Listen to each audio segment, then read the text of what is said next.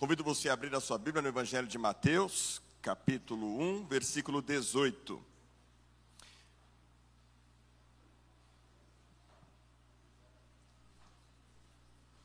À medida que você abrir a sua Bíblia, peço que você se coloque de pé por gentileza, como bons metodistas que somos, para fazermos a leitura da palavra do Senhor. Mateus capítulo 1, versículo 18 diz assim: O nascimento de Jesus Cristo foi assim. Maria, a sua mãe, estava comprometida para casar com José. Mas antes de se unirem, ela se achou grávida pelo Espírito Santo. José com quem Maria estava para casar, sendo um homem justo e não querendo envergonhá-la em público, resolveu deixá-la sem que ninguém soubesse. Enquanto ele refletia sobre isso, eis que lhe apareceu em sonho um anjo do Senhor dizendo: José, filho de Davi, não tenha medo de receber Maria como esposa, porque o que nela foi gerado é do Espírito Santo. Ela dará à luz um filho e você porá o nome nele o nome de Jesus, porque ele salvará o seu povo dos pecados deles. Ora, tudo isto aconteceu para se cumprir o que foi dito pelo Senhor por meio do profeta. Eis que a virgem conceberá e dará à luz um filho, e ele será chamado pelo nome de Emanuel. Emanuel significa Deus conosco. Quando José despertou do sono, fez como o anjo do Senhor lhe havia ordenado e recebeu Maria por esposa. Porém, não teve relações com ela enquanto ela não deu à luz um filho, a quem pôs o nome de Jesus. Pai, obrigado pela porção da tua palavra. O vaso é de barro, mas a excelência do poder é do Senhor. E pedimos que nessa exposição do Evangelho de Mateus, o Senhor continue a falar profundamente aos nossos corações. Por Jesus Cristo, teu Filho. Amém. Pode tomar o seu assento.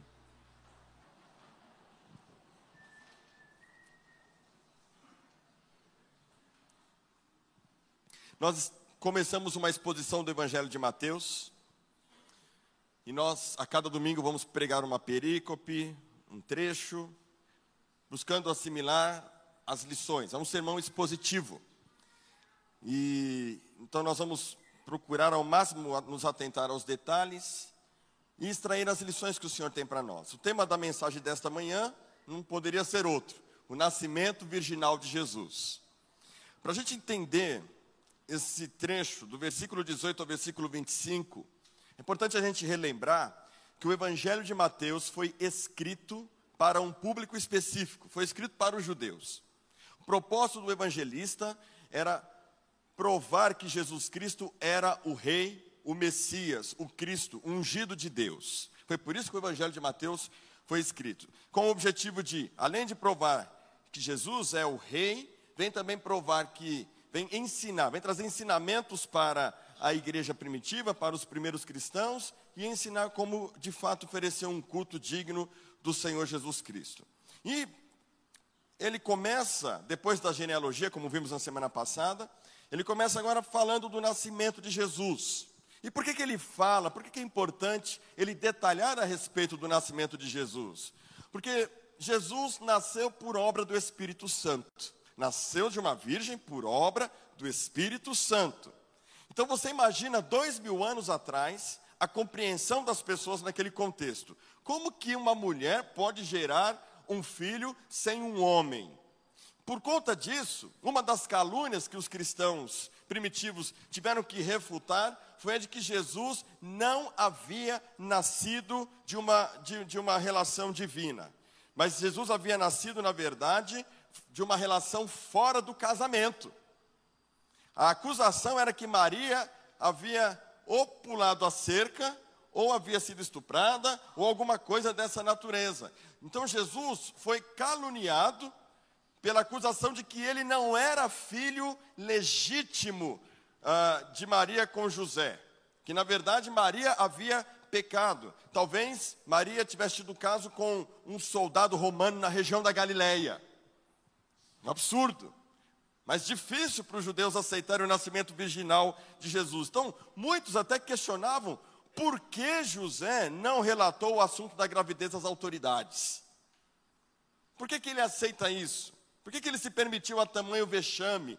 Porque, naquele contexto, quando eles estavam prometidos em casamento, já era feito um contrato. O noivado já era já era estabelecido como um pré-casamento. E uma vez estabelecido esse contrato de noivado, só poderia romper o noivado mediante um divórcio formal. O noivado, não era o casamento. Portanto, casa, a, a relação de José com Maria, ela ser desposada, ser prometida em casamento para José, já ali se, se configurava um casamento. E a gravidez de Maria, então, é, previamente trazia suspeita sobre o caráter dela. Mateus, ele não se omite, ele não esconde que José considerou, ponderou, por exemplo, no versículo 18, é, ponderou deixar Maria. E não querendo envergonhá-la em público, resolveu deixá-la sem que ninguém soubesse. Então, José não era um cara bobo. Ele sabia que a situação era complicada. Mas Mateus vem para provar que toda essa experiência, todo esse relato, foi necessário acontecer para que se cumprisse a palavra de Deus, para que se cumprisse as sagradas escrituras. Fato é, irmãos, que negar o nascimento virginal de Cristo é ignorar a divindade de Cristo. E negar a divindade de Cristo é o mesmo que negá-lo. É o mesmo que negá-lo. Mas veja que Deus está trabalhando nesse processo todo. Deus insere Maria e José na história dele, na história de Deus, nesse projeto de restaurar, de salvar a humanidade. E eles vão pagar um preço muito alto, sacrificando, principalmente inicialmente, a reputação deles. A reputação deles de um casal de moral ilibada, um casal que vivia de fato a pureza. E aí, quando eu olho Mateus provando aqui a veracidade do nascimento virginal de Cristo, eu também vejo lições preciosas para nós nesta manhã, quanto a viver os planos e os propósitos de Deus e viver a vida de Deus que Deus tem para nós. Quantos desejam viver os planos e os projetos de Deus aqui? Primeiro, vamos nos atentar às personagens dessa história. Nós temos duas pessoas aqui, principais, os protagonistas, Maria e José. Eles são os protagonistas da história. Primeiro, Maria. A gente não tem muita informação sobre Maria. Provavelmente Maria fosse natural de Nazaré e veio de uma família relativamente pobre. Maria era irmã de Salomé. A gente sabe disso conforme Marcos capítulo 15, versículo 40. E Salomé que era mãe de Tiago e João. Na genealogia de Lucas, no capítulo 3, nós sabemos que a ênfase ali é na descendência de Maria e que ela era da linhagem de Davi, porque ele conta a linhagem a partir de Natã e não de Salomão, de quem José era o descendente. Também sabemos que ela é prima de Isabel, ela visita Isabel, ela é, aliás, ela é parente de Isabel. E quando ela está diante de Isabel, o bebê que está no ventre de Isabel se mexe. E ela então, salve a graciada. Bendita sois vós entre as mulheres, e bendito é o fruto do vosso ventre. É assim então que Maria, ela é relatada nos evangelhos. Agora temos José. Quem é José? José, temos menos informação ainda. O que nós sabemos está aqui no versículo 19. José, com quem Maria estava para casar, sendo um homem justo, íntegro. Um homem que não queria envergonhar Maria publicamente, por ser um homem muito justo. Sabemos que ele pertencia à linhagem de Davi, conforme Lucas capítulo 2, versículo 4. Também sabemos que José era carpinteiro, conforme Mateus capítulo 13, versículo 55. Então, irmãos, nós temos um casal improvável. Uma mulher pobre, relativamente pobre, um homem sem muita expressão, que viviam naquele povoado, que vão atender ao recenseamento. Uma família muito simples. E é interessante observar que Deus trabalha com gente simples. Que Deus, para cumprir o seu propósito, o seu plano em trazer a salvação para a humanidade, a história dessas duas pessoas e a maneira como Deus as insere na história dele, nos revela como os planos e os propósitos de Deus se cumprem na vida do ser humano. E o primeiro aspecto que eu vejo aqui, quando eu olho para Maria e José, é que Deus usa pessoas simples para cumprir os seus planos. Deus usa gente simples. Deus, conforme a gente vê na biografia desses dois, ele não procura no palácio de Herodes. Não é no palácio de Herodes que ele vai buscar os descendentes do Salvador da humanidade. Não é, irmãos, entre os nobres de Belém da Judéia que Deus vai procurar o, os descendentes, os progenitores do Salvador da humanidade. Como nós cantamos aqui, ele humilde, se fez pobre, ele foi contado entre os simples.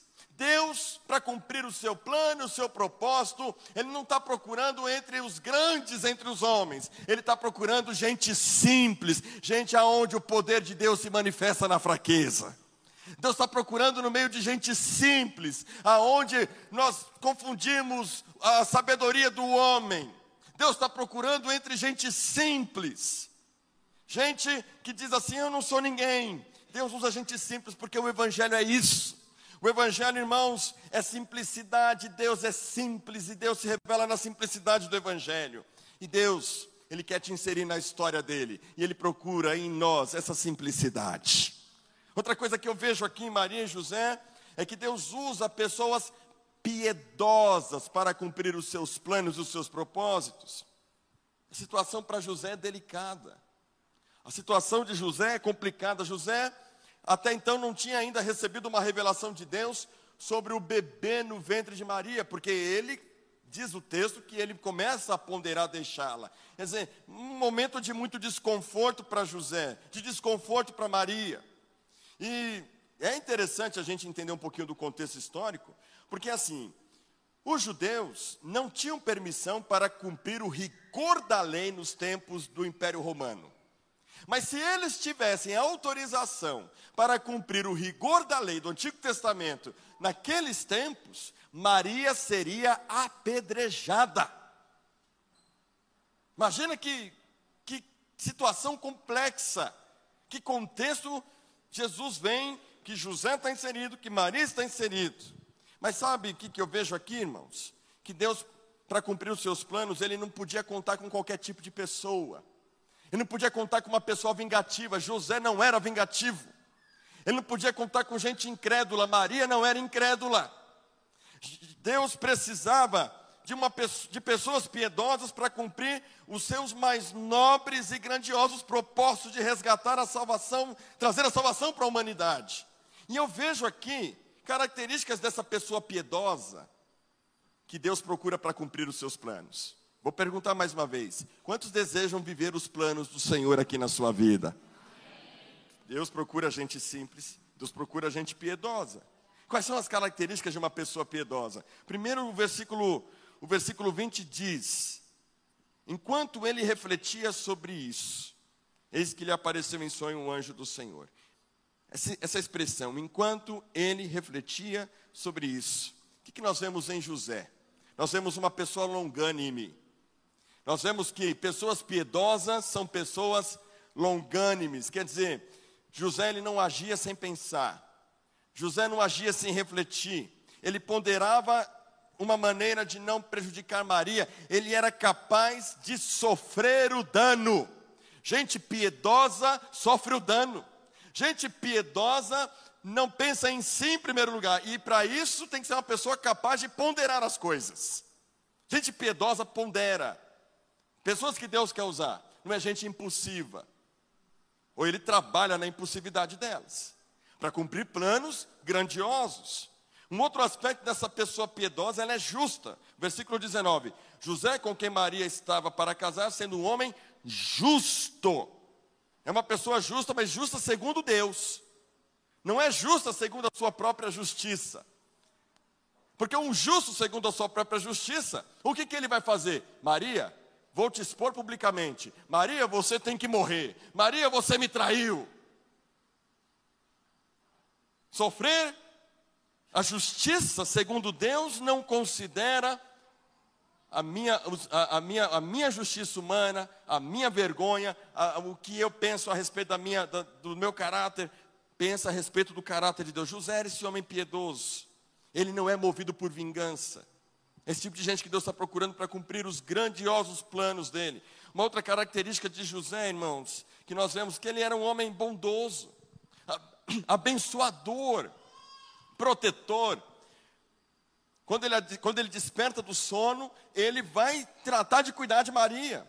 Quando Herodes trama matar as crianças. Diz o texto que os anjos, o anjo do Senhor fala com José, e José vai para o Egito, ele obedece, ele é um marido protetor, ele é um homem abençoador, ele é um homem que tem hombridade. Se você quer ser um homem como José, se matricule no curso Homem ao Máximo. E você vai aprender o que é hombridade. É o homem que não coloca a culpa na mulher. É o homem que assume todas as responsabilidades. É o homem que sabe qual é o seu lugar de protetor, de homem bondoso. Não é como Adão quando caiu que diz: Essa mulher que tu me deste. Pelo contrário, é o homem que é capaz de sofrer o dano, é o homem, conforme diz Paulo em Efésios capítulo 5, que dá a vida pela esposa, como Cristo deu a vida pela igreja. É esse tipo de homem que Deus quer usar para cumprir os seus planos e seus propósitos. É este homem que José é, é este homem que o Espírito Santo quer te transformar nesses dias. Quem quer ser esse tipo de homem, diga amém. As irmãs sentiram confiança? Quem quer ser esse homem típico de caráter, de bondade, que não, que não busca a sua própria justiça, que sofre o dano, que trata a mulher com honra, que é bondoso, que é justo, que é protetor, diga amém. amém. Opa!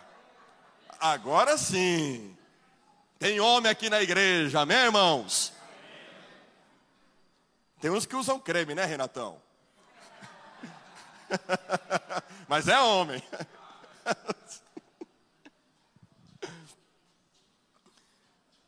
Uma outra característica de José, irmãos. Ele é um homem espiritual e sensível a Deus. Olha o versículo 20. Enquanto ele refletia sobre isso, Eis que lhe apareceu em sonho um anjo do Senhor. O Senhor só se revela para homens que estão sensíveis para ouvir a sua voz. Se ele ponderou, muito provavelmente José estava com os seus pensamentos em Deus, para que o anjo do Senhor se revelasse a ele. Muitas vezes a gente não consegue discernir a voz de Deus e entender a voz de Deus numa situação de caos, porque a nossa mente não está elevada a Deus, está na circunstância. E eu acredito que para o anjo do Senhor vir falar com José, ele era de fato esse homem justo, esse homem que tinha a mente no Senhor, um homem que considerava Deus nas suas decisões, um homem que foi capaz de discernir a voz de Deus em meio àquela aflição. Porque será que é suficiente? Imagina, o texto diz que ele dormiu. Versículo 24 diz que quando José despertou do, sono, fez como o anjo do Senhor lhe havia dito. Perceba que Deus fala através de sonhos. Mas muitas vezes não temos discernimento para entender o que ele está falando. Para ter discernimento, precisa ter sensibilidade. Para ter sensibilidade, tem que ter a mente voltada para Deus. É esse tipo de gente que Deus está procurando, irmãos. Gente que está o tempo todo considerando Deus e os seus planos nas decisões da vida.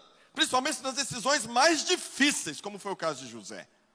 Um homem que Deus considerou: esse cara vai ser o que vai proteger a mulher que vai gerar o meu filho. Olha que honra para José, irmãos e irmãs. Deus está à procura de pessoas piedosas para revelar os seus planos e cumprir os seus propósitos. Agora vamos pensar um pouquinho em Maria. Já falamos bastante de José. Quem é Maria nessa história toda? Maria é uma mulher temente a Deus, ela é uma mulher piedosa. O que, que a gente aprende com Maria? Para a gente entender sobre Maria, a gente tem que olhar para Lucas. Lucas capítulo 1, versículos Versículo 38, uma síntese, eu não vou entrar em toda a história, mas o anjo aparece para ela, o anjo diz que ela é agraciada, que ela vai gerar o Salvador, e ela pergunta como isso vai se dar, ela sabe que ela tá, num, vai entrar em apuros, numa situação complicada. Mas vamos ler todos juntos, um, dois, três. Então Maria disse: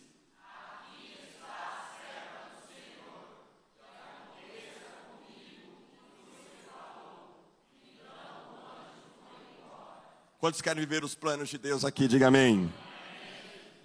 Se você quer viver os planos de Deus, experimentar a sua vontade, o Evangelho nos ensina que é rendição total a Ele, a começar da mulher que vai gerar o Salvador.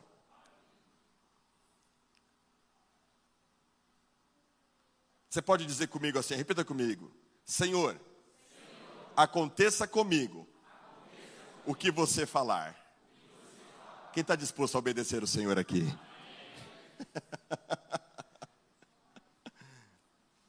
Faça-se a tua vontade. Eu vi uma misericórdia em algum lugar aí.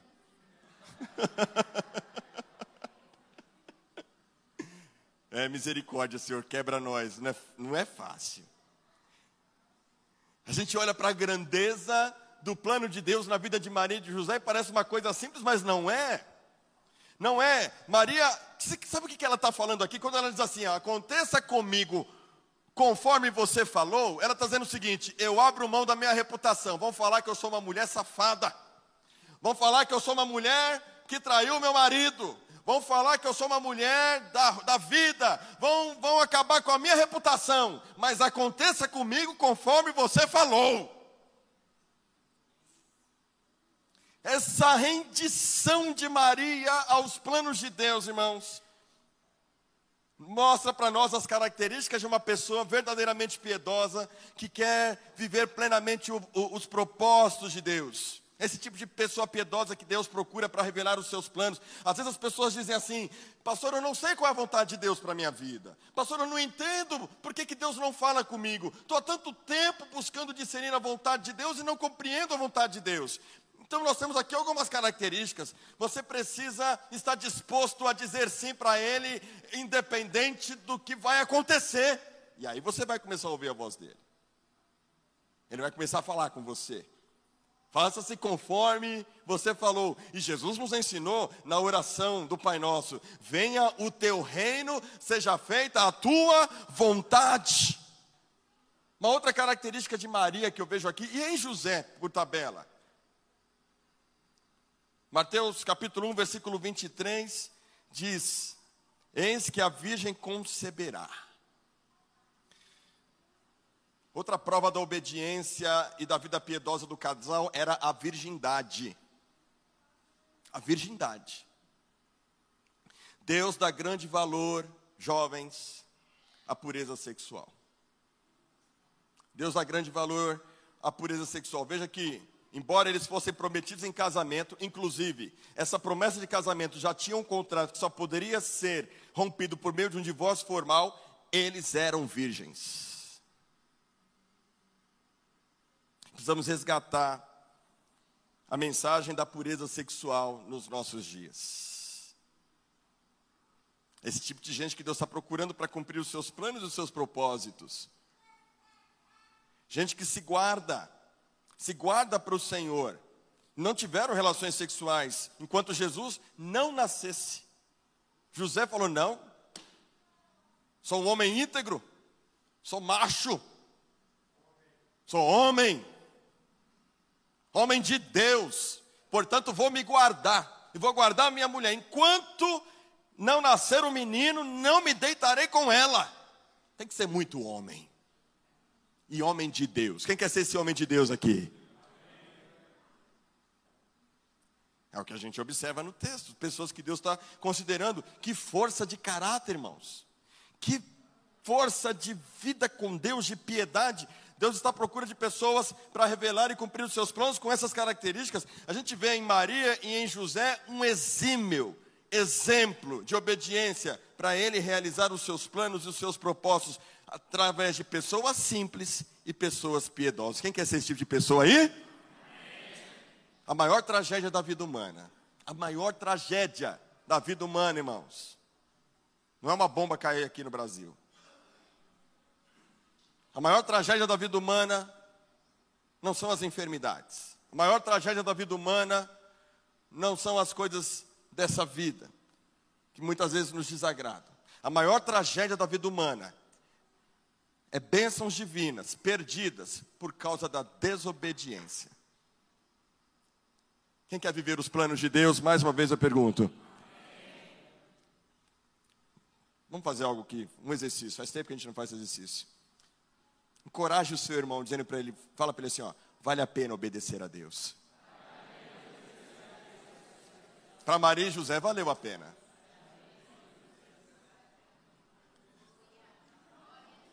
Segundo aspecto que a gente tem que olhar aqui é o nascimento virginal de Jesus. Agora vamos falar do nascimento virginal de Jesus.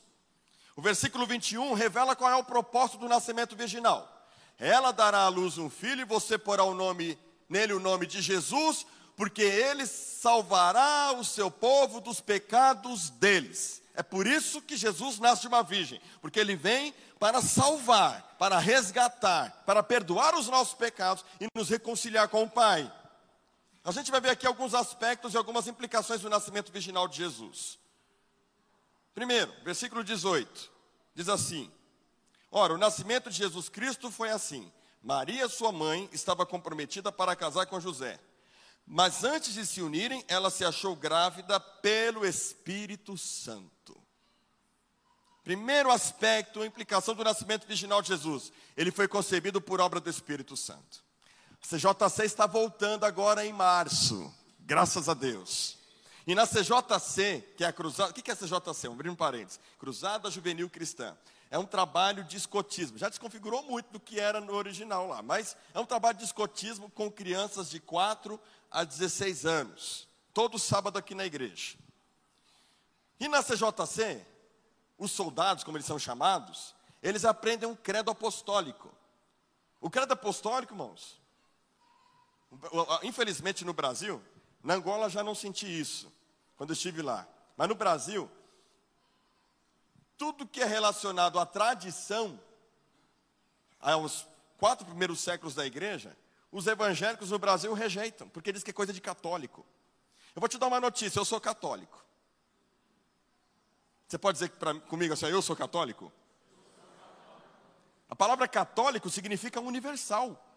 A igreja de Cristo é católica, ela é universal. A diferença é que nós não somos apostólicos romanos. Nós protestamos, mas somos católicos, a igreja é católica, ela é universal. E os primeiros quatro séculos, todos aqueles documentos, são documentos oficiais da igreja de Cristo, não só da igreja católica, apostólica romana. E um dos documentos mais importantes para. Pensa, no primeiro século, irmão, os primeiros quatro séculos não tinha Bíblia. Não tinha Bíblia impressa. Então, como que eles faziam para que as pessoas aprendessem os fundamentos da fé cristã? Com, eles criaram frases. E esse chamado credo apostólico, né, que eles, segundo a tradição, diz que foram os apóstolos que estabeleceram, não tem certeza disso. O credo apostólico trabalha os principais fundamentos da fé cristã. São, o que, é o credo? É o, eu, eu creio. E o que, que o credo diz? Creio em Deus Pai Todo-Poderoso, Criador dos céus e da terra e em Jesus Cristo, seu único Filho, o nosso Senhor, o qual foi concebido por obra do Espírito Santo. Nasceu da Virgem Maria, padeceu sobre o poder de Pôncio Pilatos, foi crucificado, morto, sepultado, ressurgiu dos mortos ao terceiro dia, subiu aos céus, onde está sentado à mão direita de Deus Pai Todo-Poderoso, de onde há de vir julgar os vivos e os mortos. Creio no Espírito Santo, na Santa Igreja de Cristo, na ressurreição do corpo, na comunhão. Na, ih, já me perdi já. na ressurreição do corpo, na vida eterna ele foi, esse credo resguarda a Trindade, porque nós estamos afirmando, crê em Deus Pai e em Jesus Cristo e no Espírito Santo. Resguarda o nascimento virginal, nasceu da Virgem Maria. Por que, que é tão importante, pastor, saber que Jesus nasceu da Virgem Maria? Nasceu de uma virgem, por obra do Espírito Santo. Sabe por quê, irmãos? Eu vou me valer aqui de Wayne Gruden, porque assim, a igreja primitiva, como eu disse no começo da mensagem, nos primeiros séculos, esse tema do nascimento virginal de Jesus foi combatido, foi debatido e foi necessário ser defendido. Foi necessário, porque o diabo trabalhou para combater o nascimento virginal de Jesus. Por que, que ele fez isso, irmãos? Me valendo de um teólogo chamado N. Gruden, ele sintetiza bem e eu quero citar o que ele diz. Ele coloca o seguinte: o nascimento virginal de Jesus mostra que a salvação, em última análise, deve vir do Senhor. Salvação não é obra humana, salvação não é obra nossa. Então, para que ela fosse de fato uma obra 100% divina, até o Salvador tinha que vir por obra divina, para que não houvesse qualquer interferência humana. O nascimento virginal de Jesus mostra que a salvação, em última análise, deve vir do Senhor.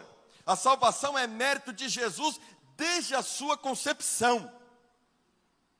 Um outro aspecto importante, porque ele é gerado por obra do Espírito Santo. Eu até fiz uma enquete essa semana no grupo de WhatsApp da igreja. Alguns disseram que. A pergunta que eu fiz foi: Jesus, ele não poderia simplesmente aparecer no céu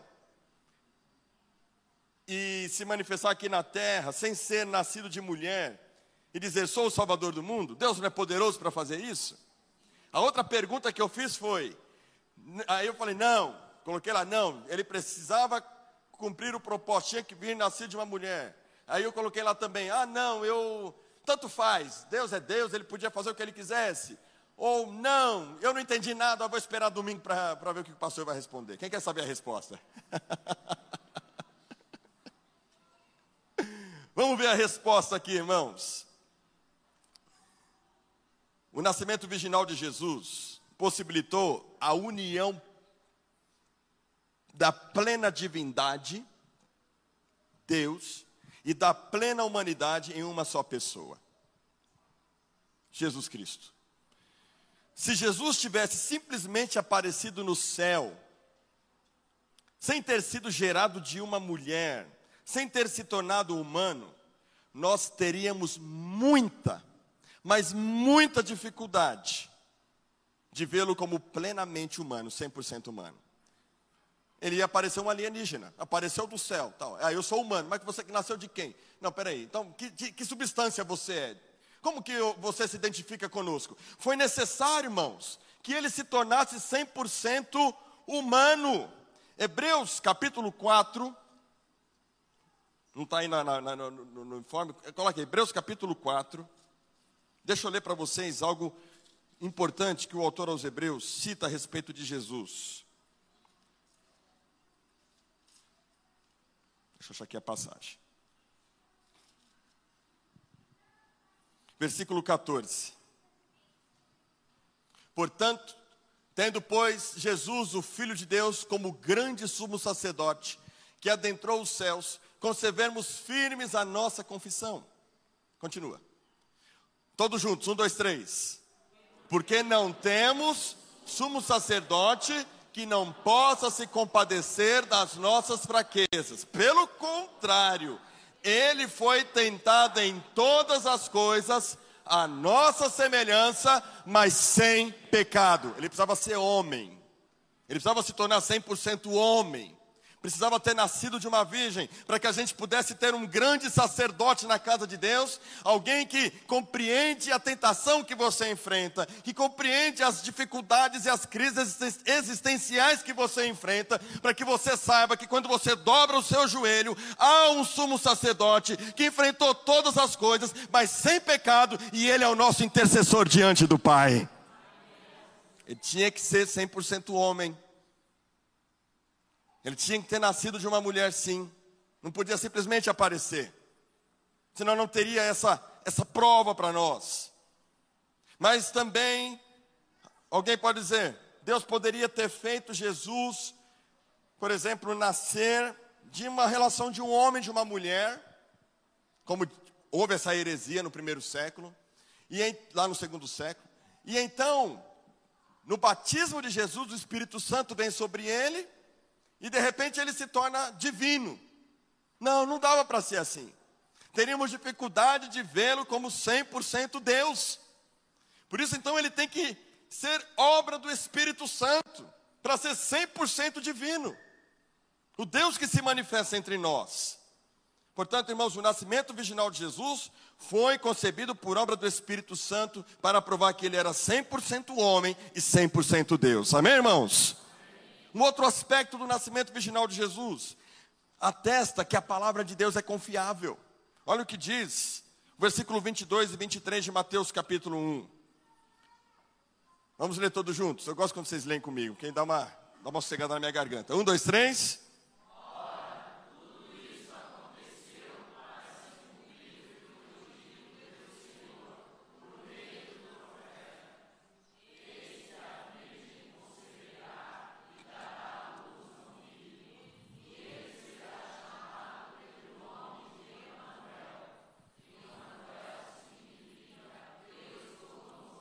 Os judeus, irmãos, eles estavam incrédulos quanto ao nascimento virginal de Jesus. Mas Mateus, ele é detalhista e ele é zeloso para provar que as escrituras revelam que de fato de uma virgem viria o Salvador. Ele cita trecho da palavra de Deus, conforme está escrito em Isaías capítulo 7, versículo 14: A virgem conceberá, a virgem conceberá.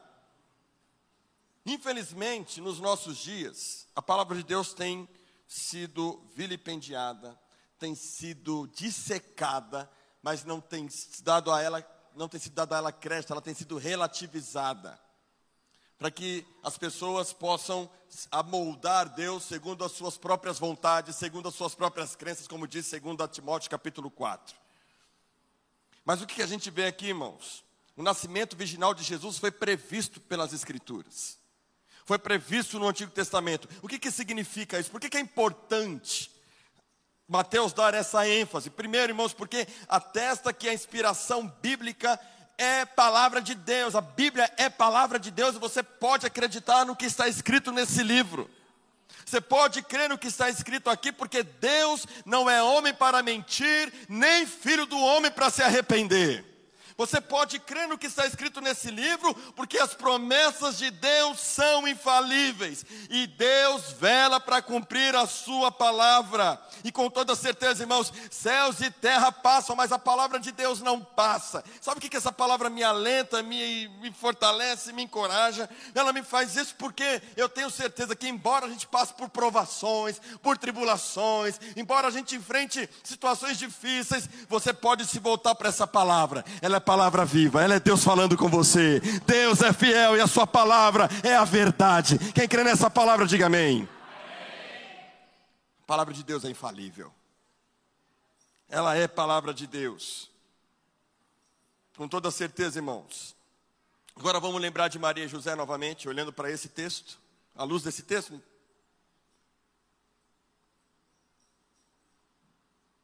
Com toda certeza, irmãos viver os planos de Deus como Maria e José e como nós queremos também viver,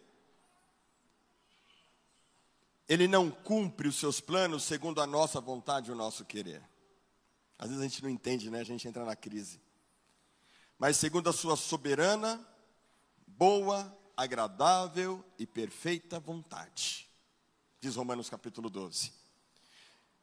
Nós devemos nos lembrar que a palavra de Deus se cumpriu inteiramente integralmente na vida de um homem e de uma mulher, causando inicialmente desconforto na vida deles. É por isso que quando a gente se compromete, né? Eu vejo assim, as pessoas falam assim, poxa pastor, depois que eu assumi um propósito de falar, Senhor, faz o que o Senhor quiser com a minha vida, parece que a coisa meio que bagunça. Vai bagunçar, porque Deus vai fazer ajustes. Deus vai fazer ajustes porque nesse desconforto tremendo que você está vivendo, o propósito de Deus não é te fazer feliz.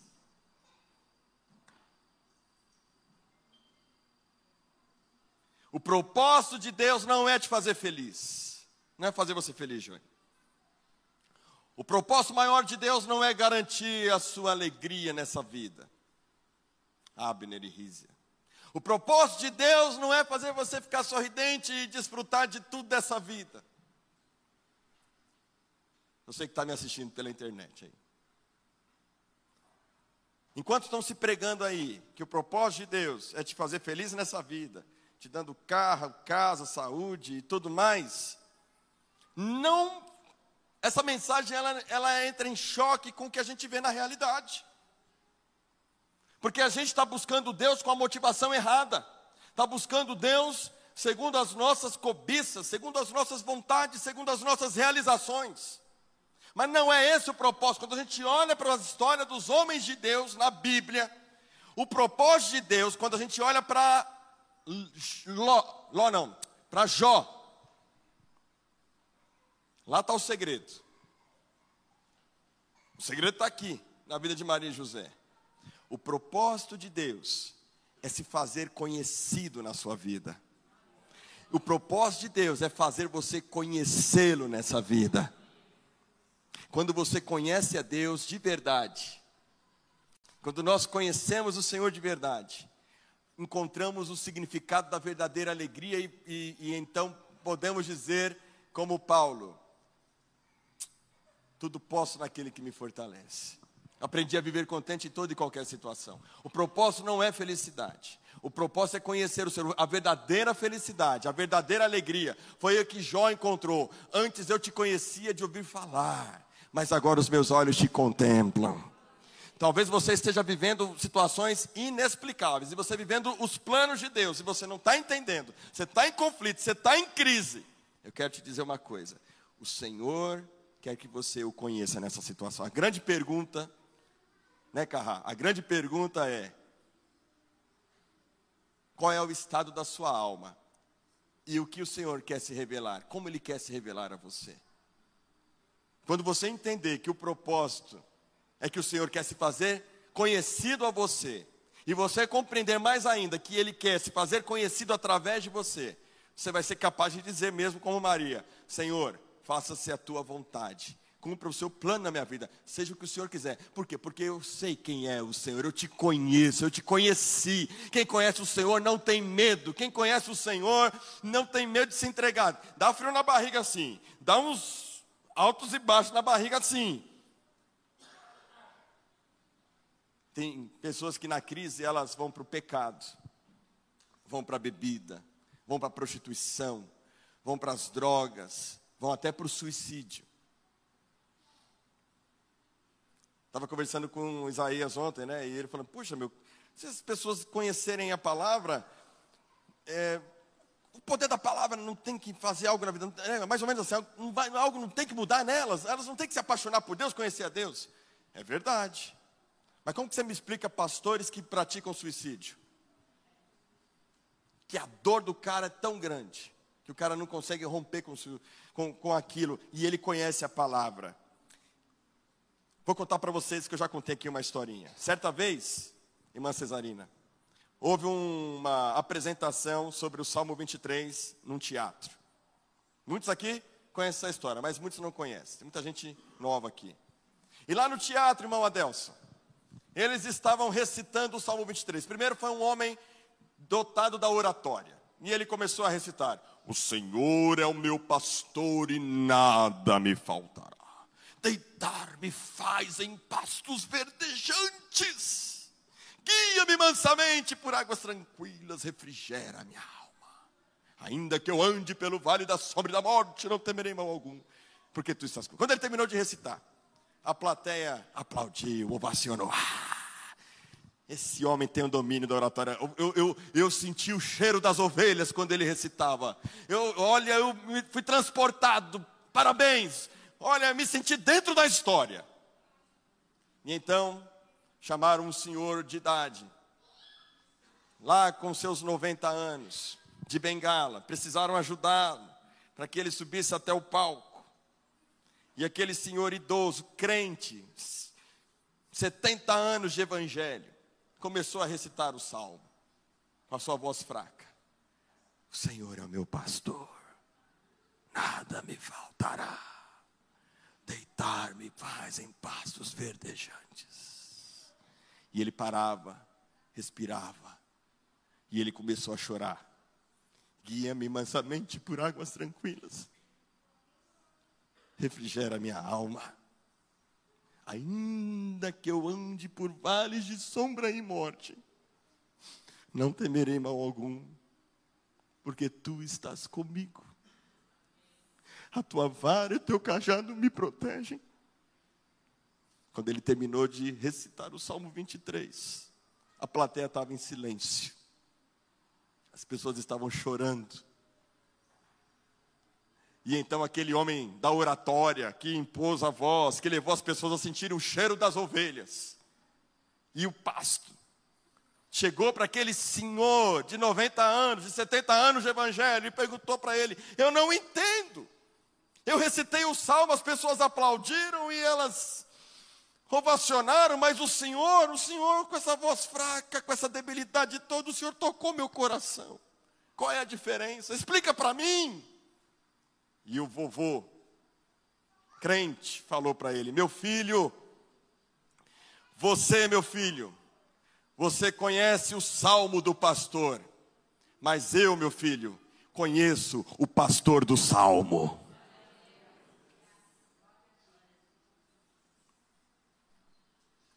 Quem conhece o pastor do salmo passa pelo vale da sombra da morte e diz: faça-se conforme a tua vontade, faz o teu querer. É esse tipo de gente que Jesus está procurando, que Deus está procurando para cumprir os seus planos e propósitos. É isso que a gente encontra em Maria, encontra em José, e atesta que a palavra de Deus é confiável. Mas em último lugar, meus irmãos, para encerrarmos essa palavra, o nascimento virginal de Jesus revela que Ele é Deus conosco. Olha o que diz o versículo 23: Eis que a virgem conceberá e dará à luz um filho, e ele será chamado pelo nome de Emanuel. Emanuel significa Deus conosco. Irmãos, no Antigo Testamento é prometido que Deus estaria presente com o seu povo o tempo todo para garantir o destino deles, para cumprimento da aliança. E naqueles tempos da antiga aliança, o povo, quando Deus estabelece que ele vai caminhar com o seu povo, Deus estabelece que eles deveriam ter uma tenda, chamado, chamada de tabernáculo. Coloca para nós, por gentileza, Êxodo, capítulo 40, versículo 34. Capítulo 40, lá 40, 40, 40, versículo, primeiro versículo. Então, depois o Senhor disse a Moisés: Pode ir. No primeiro dia, no primeiro mês, arme o tabernáculo da tenda do encontro. Moisés faz conforme Deus falou. Agora coloca o versículo 34. Olha o que vai acontecer. Então a nuvem cobriu a tenda do encontro e a glória do Senhor encheu o tabernáculo. 35. Moisés não podia entrar na tenda do encontro, porque a nuvem permanecia sobre ela e a glória do Senhor enchia o tabernáculo. E era isso que Deus queria. Ele queria andar com o povo. Ele tinha que armar a tenda, e a palavra tabernáculo, a palavra tabernáculo no hebraico significa lugar de habitação, moradia. Diz a palavra de Deus que a glória do Senhor enchia o tabernáculo. Por quê? Olha o versículo 34. Então a nuvem cobriu a tenda do encontro. Irmãos, o pessoal do louvor gosta muito da palavra Shekinah. A palavra Shekinah, aí referem, eh, dirigem a ela a ideia de a glória de Deus. Shekinah é a glória de Deus. Na verdade, Shekinah é essa ideia da nuvem que cobre, ou da nuvem permanente. Essa é a ideia de Shekinah. Shekinah é essa nuvem permanente que é tão densa, versículo 35, ela é tão densa que Moisés não consegue permanecer aonde permanece essa nuvem, essa Shekinah, essa presença de Deus, essa presença palpável. Você imagina, o cara armou a tenda, um lugar de habitação, e a presença de Deus, por meio de uma nuvem permanente, se manifesta naquele lugar. Que glória! Poder, que bênção, irmãos. Deus se manifestava naquele lugar, ele habitava no meio do seu povo daquela maneira. Mas ele seria chamado Emanuel. Deus conosco. Então nós temos João capítulo 1, versículo 14. Coloca para nós. Todos juntos, um, dois, três. E habitou entre nós cheio de graça e de verdade, e vimos a sua glória, glória como do unigênito do Pai. Irmãos, a palavra habitou ali é a palavra grega kenu. A palavra grega kenu, traduzida em português, literal, significa fixar tabernáculo. Deus se manifestava no tabernáculo. Agora, Deus ele mesmo tabernaculou, ele mesmo veio fazer moradia, ele mesmo veio habitar entre nós. E temos a certeza da presença dele por causa desse nascimento virginal. Hoje nós não temos problemas de acessar a presença de Deus, de andar na sua presença, porque Jesus está vivo, ele está entre nós. O Salvador reina entre nós, porque ele tabernaculou. Não temos só, essa convicção, não. Coloque Hebreus 10, 19. Hebreus 10, 19, por gentileza. E agora ele também é a oferta, ele também é o sacerdote. Então, todos juntos, bem fortes, irmãos. O que nós podemos fazer nessa manhã? Todos juntos. Portanto, meus irmãos, tendo ousadia para entrar no santuário pelo sangue de Jesus, pelo novo e vivo caminho que ele nos abriu por meio do véu, isto é, pela sua carne e tendo grande sacerdote sobre a casa de Deus, aproximemo-nos com coração sincero e com plena certeza de.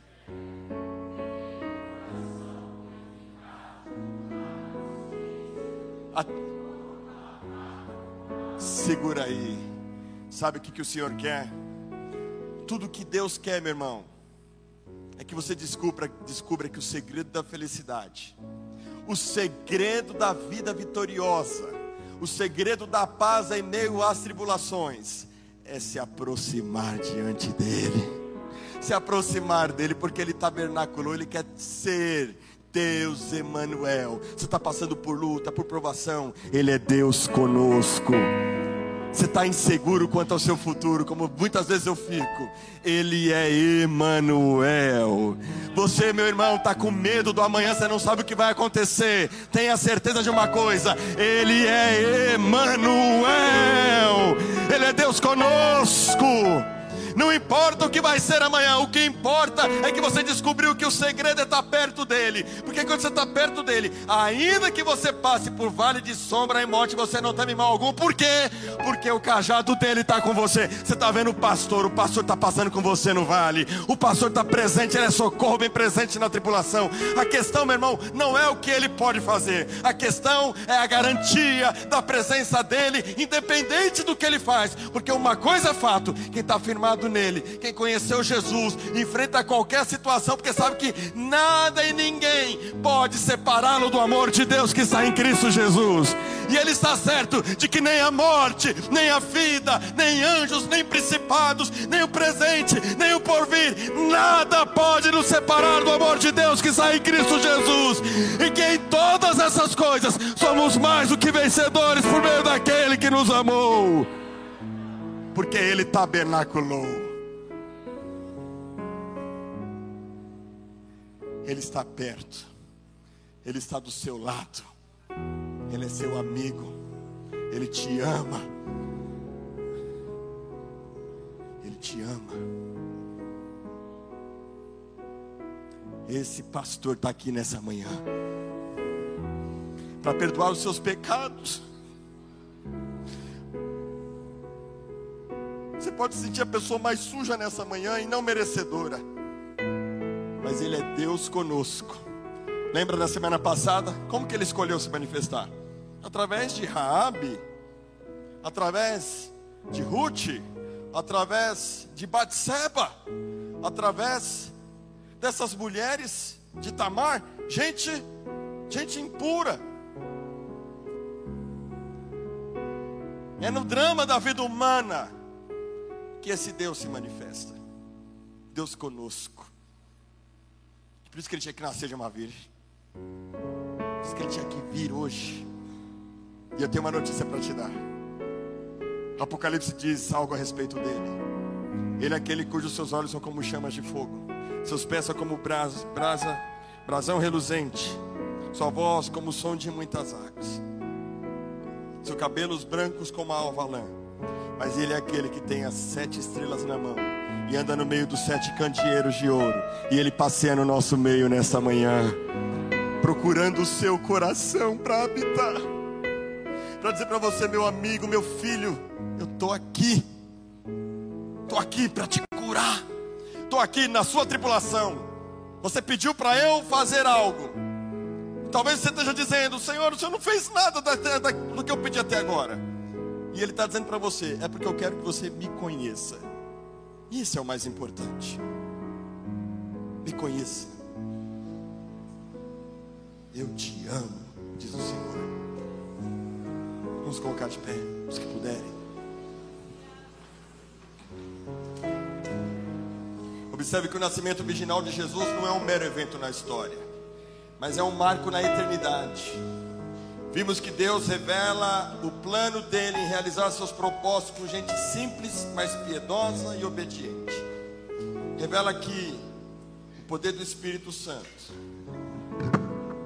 está atuante, que a sua palavra é confiável, é infalível e que ele deseja habitar entre nós nos voltemos para esse Deus nesta manhã.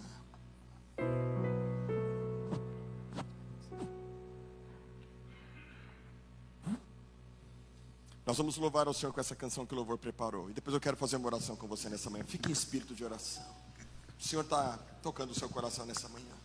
Ele está te atraindo a Ele, a presença dEle. Oh, aleluia. Santo, santo, santo é o teu nome, Jesus. Santo, santo, santo é o teu nome.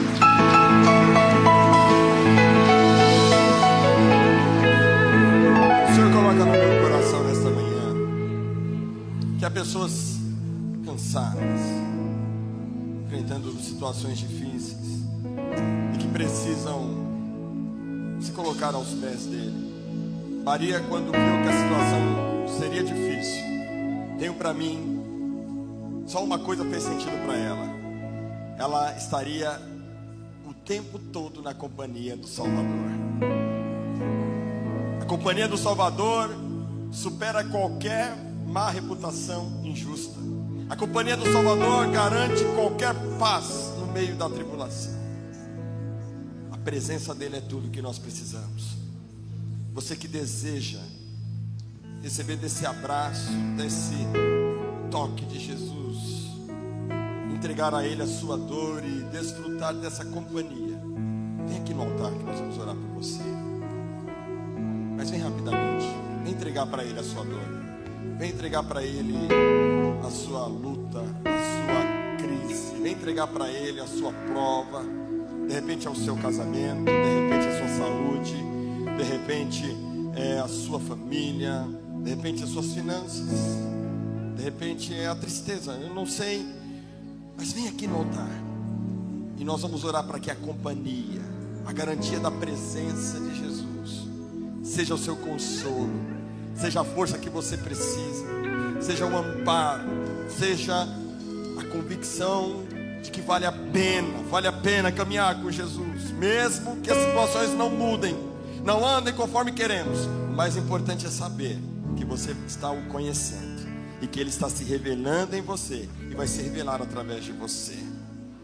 Pode vir ao altar. Eu quero pedir que pessoas de oração, irmão, nós temos pessoas aqui que precisam de um abraço. E muitas vezes, deixa, eu dizer algo para vocês. Muitas vezes, o que nós mais precisamos nesse momento, nem muitas vezes é, são palavras, mas é só alguém colocar uma mão so- sobre o nosso ombro e estar do nosso lado, e o Senhor se manifesta. Então, por favor, sai do seu lugar e vem colocar a mão aqui, na mão do ombro. Se o Senhor te direcionar, ora por essa pessoa. Tem muita gente aqui que precisa, ó. Tem muita gente. Vem aqui rapidamente. Precisa de mais gente para ajudar a orar. Precisa chamar você. Vem aqui, ó. Vem se compadecer do seu irmão. Vem aqui, vem aqui, vem se compadecer. Tem mais gente aqui no altar. Tem uma senhora aqui, tem um senhor ali. Tem de mais gente que precisa desse abraço. Tem de mais um irmão aqui, ó. Ali com o irmão Pedro aqui na frente. Aqui no, aqui no altar, ó. Vem aqui na frente. Tem gente aqui, ó.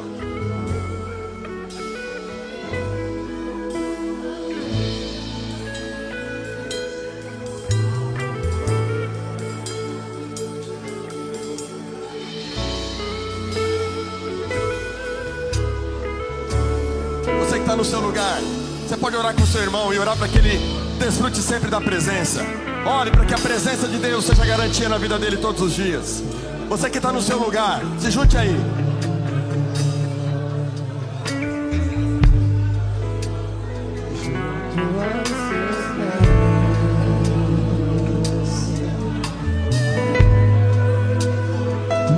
Prazer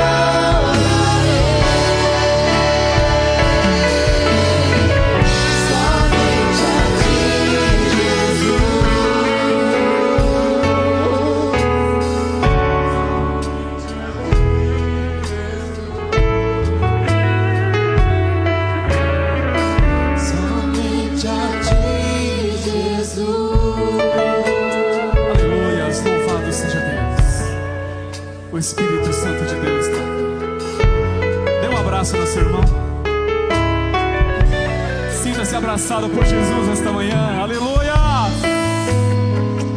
Aleluia, Jesus!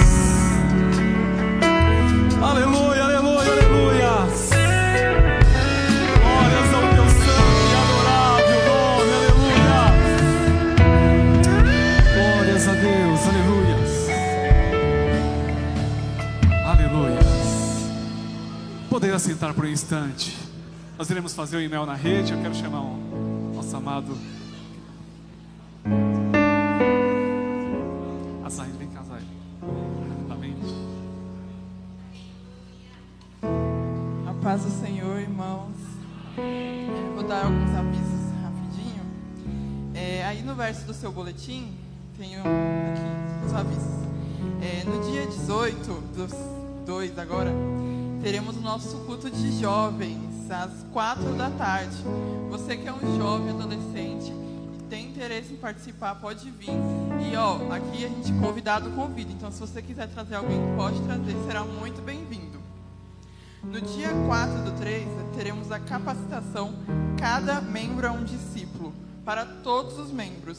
Venha fazer parte disso, venha conhecer mais como, como que funciona. E as inscrições, as inscrições são limitadas, então procure para fazer sua inscrição e garantir sua vaga. Para as mulheres, o aviso: o culto de mulheres está voltando. No dia 6 agora de março, terá o primeiro culto de mulheres do ano. No dia 11 de março, será o retorno da CJC. Vocês que têm interesse em ser voluntários na CJC serão muito bem-vindos e aproveite e traga seu filho também, a partir dos 4 anos. Em março também terá o curso Mulher Única, procure a Lídia Barros para mais informações e o curso Homem ao Máximo, procure o Nini para mais informações. Deus abençoe vocês, bom domingo. Glórias a Deus, aleluia. Jovens, vocês não estão convidados, você está convocado. Amém? Venham participar, será uma bênção de Deus na vida de vocês. Vamos colocar em pé. Você foi abençoado nesta manhã? Que presença maravilhosa. O culto se encerra aqui, mas ele continua vivo dentro dos nossos corações. Que possamos estar meditando, que possamos estar nos alimentando da palavra e que a presença de Deus ela continue fluindo dentro de nossos corações. Amém? Oremos. Pai, nós te louvamos por esta manhã tão maravilhosa. Te louvamos por esta palavra que nos edificou. Te louvamos, Pai, porque o Senhor é bom e a tua bondade dura para sempre. Senhor, nós te agradecemos por tudo que o Senhor tem feito aqui nesta manhã e te pedimos, Senhor, que nada e nem ninguém venha roubar esta alegria que temos de poder estar diante da tua presença. Peço-te, Senhor, que nos leve debaixo da tua graça. Nos dê, Senhor, aleluia, uma semana maravilhosa, que possamos continuar desfrutando da tua presença. Nos livres de todo mal, nos livres de toda cilada e de toda armadilha, e que a tua paz venha reinar sobre os nossos corações. É o que nós te pedimos, agradecidos, no nome do Senhor Jesus. Amém e amém. E que o amor de Deus Pai, a graça do nosso Senhor e Salvador Jesus Cristo e as doces consolações do Espírito Santo de Deus sejam sobre todos vós, não só hoje, mas para todos sempre. E todos digam amém. Está encerrado em nome de Jesus. Deus abençoe.